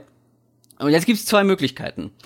Entweder es war eine verdammt gute Saison, also es war es auf jeden Fall, aber entweder es war eine verdammt gute Saison von ihm und das Niveau beziehungsweise sein, seine enorme Effektivität kann er so nicht halten.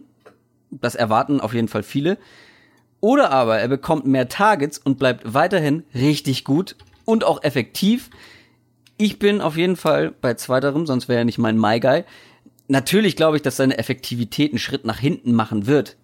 Trotzdem, mit mehr Möglichkeiten ähm, wird er auch mehr, mehr reißen können. Ich meine, er hatte 15,8 Yards pro Reception. Also das zu wiederholen mit mehr Targets wird verdammt schwer. Ich glaube aber trotzdem, dass Juju ein riesiges Talent ist, der auch noch eine Schippe drauflegen kann, vor allem wenn er häufiger die Chance dazu bekommt. Ich denke sogar, dass, also, dass jetzt seine Targets hochgehen, ähm, sehe ich eigentlich auf jeden Fall. Ich glaube, dass er, also er hat ja letztes Jahr ja viel ähm, Slot und Outside gespielt. Mhm. Ähm, er fühlt sich aber wohl im Slot. Das ähm, das, also das sieht man und das sagt er auch selber. Ich glaube, dass sie ihn dieses Jahr noch viel mehr im Slot einsetzen werden. Also letztes Jahr, wenn wir schauen, wie tief er im Schnitt ange, äh, angespielt wurde, 9,5 Average Air Yards und das ist so ungefähr die, die Kragenweite von einem, von einem Keenan Allen beispielsweise ähm, oder von einem Cameron Braid, von einem Hunter Henry, so die Ecke ungefähr zur Orientierung. Ich denke, das wird auch ganz ähnlich sein wieder dieses Jahr, vielleicht sogar noch ein bisschen weniger. Hm. Und äh, dass wir, gut, wer jetzt da letztlich, ob das jetzt, äh, ob da, ich glaube, Darius Hayward Bay ist da auch noch bei den Steelers ähm, und, und Washington natürlich, ob da wird einer wird diese, diese Outside äh, Downfield Receiver Rolle übernehmen. Dann hast du natürlich Antonio Brown als dein klarer Nummer 1 Receiver und ich denke aber, dass, dass äh, Juju im Slot vor allem äh, noch oder noch intensiver im Slot eingesetzt werden wird und dass er da eben mit, also er, er macht ja extrem viel auch ähm, nach dem Catch mit dem Ball noch, also ähm, Yards nach ja. dem Catch, dass ihm das noch viel mehr zugutekommen wird und dass er da auch noch dann davon profitieren wird, dass eben die Defense sich einmal auf den, den Speedster auf der einen Seite, wer auch immer das am Ende dann ist, und natürlich auf Antonio Brown auf der anderen Seite aus Levi, auf Le'Veon Bell konzentrieren müssen und dass er da im Slot über die Mitte echt äh, gute Matchups kriegen wird. Also da sehe ich eigentlich in den, in den Gesamtstatistiken auch einen, einen ordentlichen Satz nochmal nach vorne möglich für, für Juju Smith-Schuster. Also mein Top 3 My Guy für die kommende Saison. Auf jeden Fall Juju. Und bei dir? Mein Nummer 3 Guy ist äh, ein Spieler von einem Team, den ich jetzt schon häufiger, äh, oder das ich jetzt schon häufiger gelobt habe und glaube ich auch besser sehe als die allermeisten. Das ist Matt Ryan von den Falcons. Der hatte letztes Jahr unfassbares Interception-Pech. Also wenn man das, ähm, da gibt es ja verschiedene Statistikseiten, Football Outsiders zum Beispiel, Pro Football Focus macht das auch, die äh, quasi messen, wie, wie viele Pässe man wirft, die ähm, abgefangen werden müssten und wie viele von deinen Interceptions tatsächlich solche äh, Pässe waren, solche gefährlichen Pässe. Und bei ihm war es so, dass gefühlt jeder gefährliche Pass fast abgefangen wurde und, ja. und, und mehrere Pässe, Absurd. die, also wirklich eine, eine statistisch gesehen eine absurde Quote, die eigentlich so fast nie auftritt.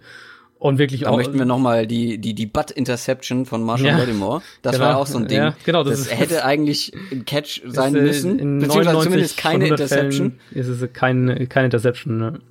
Ja, und dann äh, ist es dann doch eine. Und das ist natürlich für die Statistik von Matt Ryan verdammt schlecht. Ja, und auch für den, für den Gesamtoutput quasi, den die Offense ja. hat. Ähm, dann hatten wir natürlich den Offensive Coordinator Übergang, den, die undankbare Nachfolge von Kyle Shanahan, die äh, Steve Sarkisian angetreten hat wo man ja auch erstmal einen Rückschritt äh, erwarten musste. Matt Ryan hat jetzt schon unter mehreren Coordinators im ersten Jahr so ein bisschen ähm, statistisch eine schlechtere Saison gehabt und dann im zweiten Jahr ging es wieder nach oben. Zwar bei Kyle Shannon ganz genauso, das war auch davor bei Dirk Kötter schon so.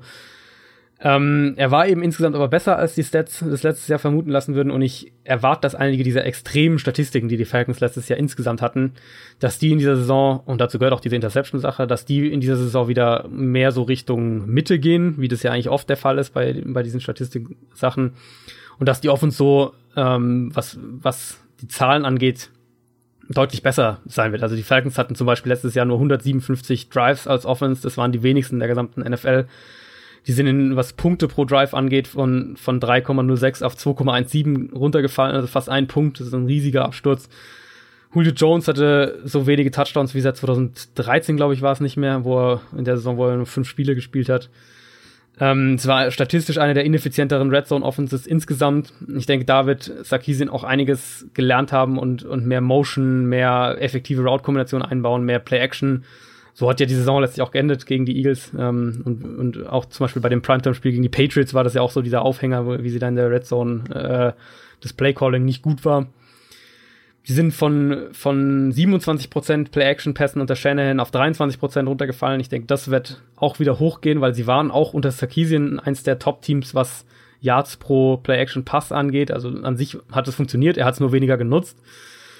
Ähm, für mich ist es eigentlich eins der absoluten Elite-Teams in der NFL und auch wirklich das in den engsten Titel Anwärterkreis zählt. Und da ist die Defense ein Grund, aber da ist die Offense eben auch ein Grund, weil sie eine Top 10 Line für mich haben. Sie haben würde ich sagen, äh, das beste Wide Receiver Trio und das beste Running Back Duo in der NFL. Und ich bin einfach mal gespannt, wie wir ähm, im zweiten Jahr von der neuen Offense dann so, ob wir dann einen kollektiven Schritt nach vorne sehen und, und ob sie dieses krasse Überangebot bei, oder, oder wie sie, wie es Sarkisian dieses, dieses krasse Angebot bei Receivern und Running Backs, wie er das einsetzt im, im, in sein Scheme. Natürlich, die Division ist hart, gerade den Saints, die ja selbst ein sehr, sehr gutes Running Back Duo haben. Allerdings fehlt ja Mark Ingram die ersten vier Spiele. Aber an sich glaube ich, dass die Falcons Offense wieder deutlich besser sein wird in der nächsten Saison. Also eigentlich hättest du am liebsten die Falcons Offense als Ja, und ich habe mich festgelegt, das siehst du. Mm. ich, ich, bin bei der Falcons Offense insgesamt bin ich total bei dir. Bei Matt Ryan bin ich nicht ganz so euphorisch.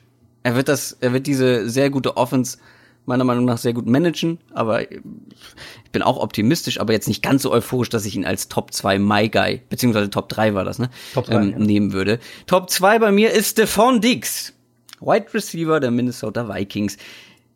Stephon Diggs wird dieses Jahr seine erste 1000 Yard Saison haben. Das mal so als als Statement, ja, als äh, Prognose rausgehauen. Der Typ hat noch keine Saison durchgespielt, hatte immer wieder irgendwelche Verletzungen. Das kann natürlich immer wieder passieren, klar, aber wenn er fit bleibt, ist er einfach unglaublich stark und ein so guter Receiver, vor allem Roadrunner. Ähm, hatte letzte Saison viel weniger Targets, ähm, auch aufgrund der Verletzung natürlich und vor allem viel weniger Snaps als Adam Thielen. Ich glaube, das wird sich angleichen.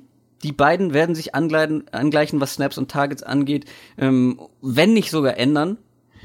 Ähm, ich meine, wir haben vorhin schon kurz erwähnt, in der Preseason ja, ich weiß, ich soll nicht überreagieren, aber ähm, worauf man achten kann in so einer Preseason ist, wie eine Harmonie zwischen dem Quarterback und dem Receiver ist. Vor allem, wenn es ein neuer Quarterback ist. Und Kirk Cousins und Stefan Dick scheinen eine ausgesprochen gute ja. Harmonie zu haben. Also ich meine, die, die Offense fand ich sah generell sehr gut aus jetzt in dem ersten Spiel. Es wurde dreimal in diesem Spiel von Kirk Cousins ein Wide Receiver angeworfen. Dreimal hieß dieser Mann, dieser Receiver Stephon Diggs. Und zwar überall. Ähm, und vor allem auch in der Red Zone. Sogar von der Ein-Yard-Linie aus. Ähm, obwohl man ja einen Kyle Rudolph auch noch hat. Ähm, das sah insgesamt sehr, sehr gut aus. Eine super Harmonie. Stefan Diggs, wie gesagt, in meinen Augen einer der besten Route Runner der Liga. Ein sehr guter Receiver. Man muss nur gesund bleiben. Das ist so bisher sein Problem gewesen. Wenn er gesund bleibt, wird das eine absolute Sahnesaison von Stefan Diggs und ich habe richtig Bock. Ah. ja, ich, ich merke schon. Also, Hat der eigentlich auch einen Merch-Store? Bestimmt. Na, gleich mal gucken. Kannst du dann äh, Wikinger-Bubbleheads kaufen? Da, ich, ich, da wirst du mir noch kaum widersprechen können. Willst du schon direkt deine Top 2 machen oder hast du noch was zu Stefan Dix zu sagen? Vielleicht also, sogar Zweifel. Also Zweifel eigentlich nicht. Du, hast ja eigentlich hast ja gesagt, die äh, die, das Gesundbleiben ist bei ihm halt echt das große Thema. Er ist ein extrem guter Route Runner und die Vikings haben den Luxus, dass sie halt zwei davon haben und dass sie zwei, also wenn wir nur von Receiver, Receiver Duo sprechen, kann man auf jeden Fall argumentieren, dass die Vikings das Beste in der NFL haben. Dann sind die Steelers natürlich zum Beispiel auch ein Faktor, aber die Vikings sind da ganz, ganz vorne mit dabei. Ich bin sehr, sehr auf die Offense gespannt. Da fand ich, wie wir vorhin schon gesagt haben, die, den Preseason-Start ähm, eigentlich ziemlich ermutigend, was Playcalling angeht, was Cousins angeht. Und ja, also wenn Stefan Diggs 16 Spiele spielt, dann wird der eine, eine, ähm, eine sehr, sehr gute Saison auf jeden Fall auch statistisch haben. Ich habe gerade gemerkt, ich habe doch nicht nur Second-Year-Spieler und Rookies dabei. Stefan Dix stimmt, nämlich ja. nicht. Äh, wen hast du auf Platz zwei? Ja, auch ein Receiver, der, der, wo ich glaube, dass er dieses Jahr noch mehr seinen, seinen Breakout haben wird und, und äh, so in die Riege der, der oberen Receiver aufsteigen wird. Und das ist Marquise Goodwin von den 49ers. Lange in seiner NFL-Karriere ist er jetzt schon in seiner, geht er jetzt in seine sechste Saison nicht mehr als dieser inkonstante Deep Threat, ähm, halt ein Spieler, der, der schnell rennen kann und nicht so wahnsinnig viel mehr. Die Geschwindigkeit ist auch enorm, ganz klar. Letzte Saison auch immer noch ähm, durchschnittliche Air Yards pro Target 15,1, der achthöchste Wert, war für über 32 Prozent der 49ers Air Yards gesamtverantwortlich auch ein Top 15 Wert.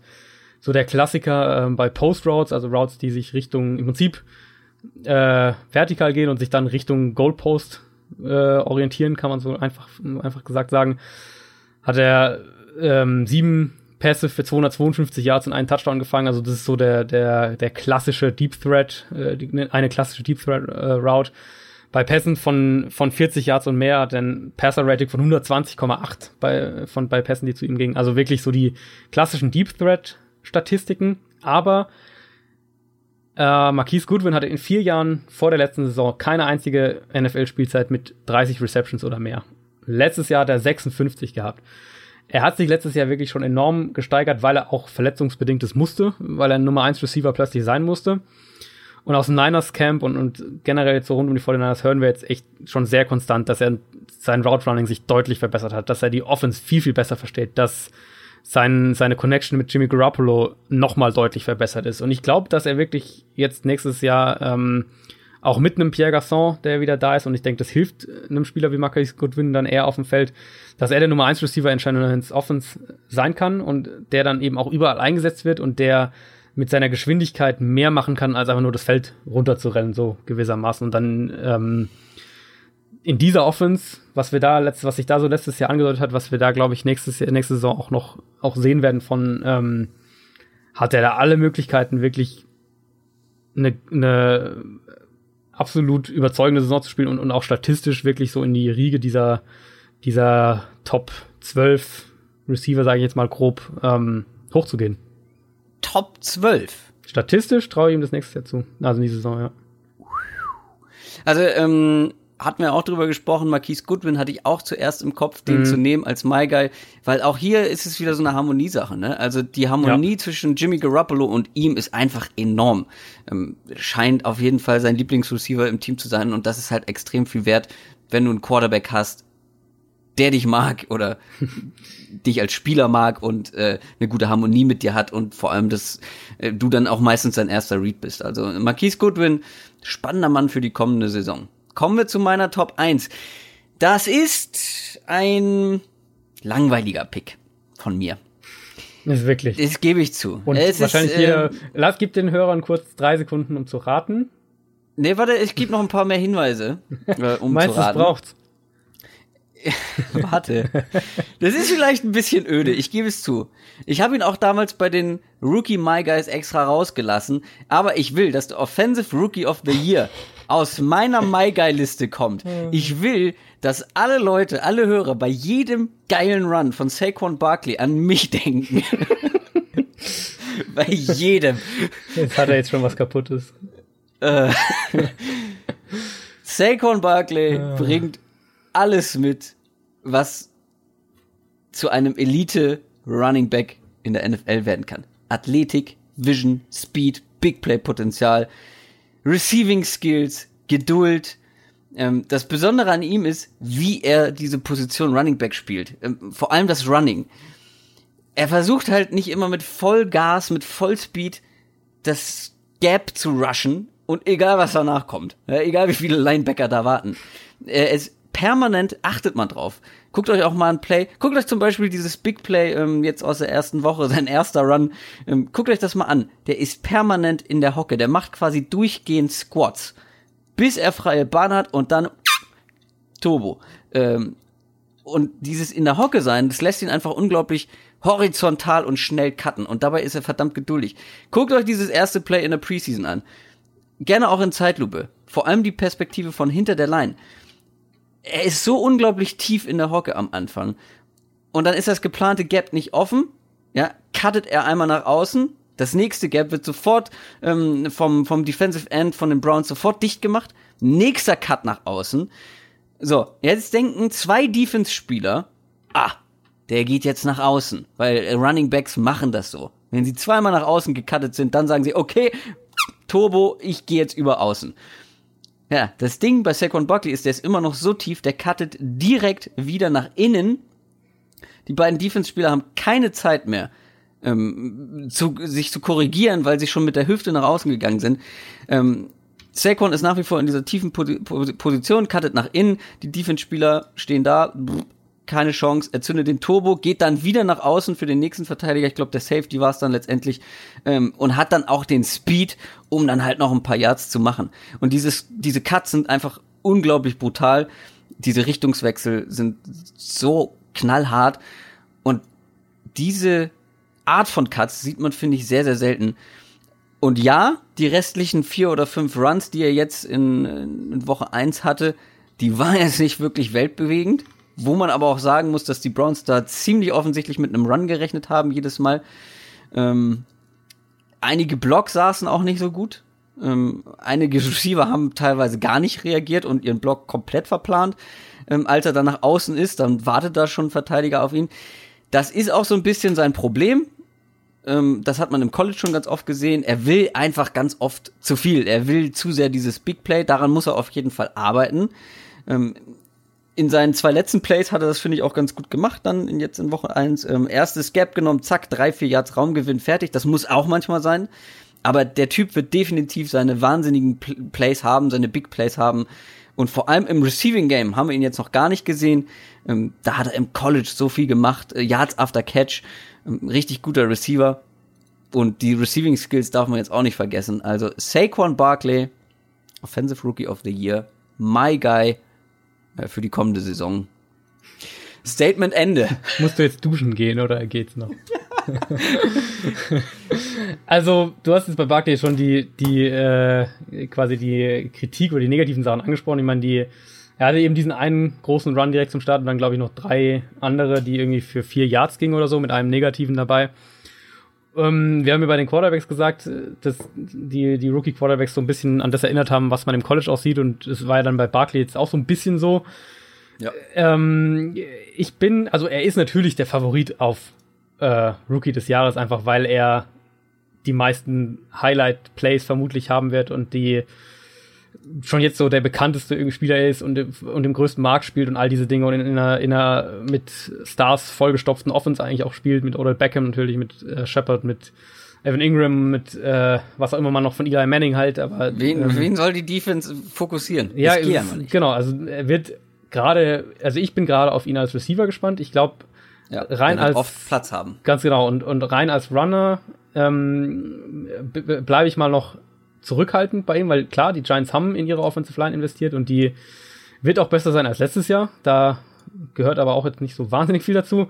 Und sie haben aber eben, also die linke Seite, denke ich, wird sehr stark sein mit Nate Soldier, mit Will Hernandez. Das, das vor allem im Run-Blocking ist das extrem gut. Aber auf der rechten Seite, also die haben ja Eric Flowers einfach nur von der linken auf die rechte Seite geschoben und das macht ihn ja auch nicht zu einem besseren Spieler. Also der, äh, die rechte Seite von der Giants Line ist für mich immer noch ein ziemlich großes Fragezeichen. Die haben ja auch zwei Starter verloren in der Free Agency wenn das ein konstantes Problem bleibt und ähm, die Giants da die, die Line nur zum Teil hinkriegen, dann werden wir diese, dieses, äh, dieses Thema bei Barkley oft sehen, dass er hier und da seine Big Plays hat, ja. aber eben auch hier und da dann minus zwei, ein Yard, ja. drei Yards und so weiter. Und dann. Aber das ist nichts, was man, das ist, finde ich, nichts, was man nicht lernen kann. Es ist jetzt nicht irgendwie ein Jordan Howard-Problem, dass er den ja, Ball nicht nee, fängt. Absolut. Es ist eher so eine Kopfsache, okay, manchmal einfach nur das erstbeste Gap nehmen und die Yards mitnehmen, die man halt bekommt und nicht das ja. Big Play. Das ist einfach nur eine Übungssache und das muss er verinnerlichen. Das ist jetzt nichts, was man nicht abstellen kann. Nee, absolut. Und, das, und dann ist ja eben auch der Punkt, ähm,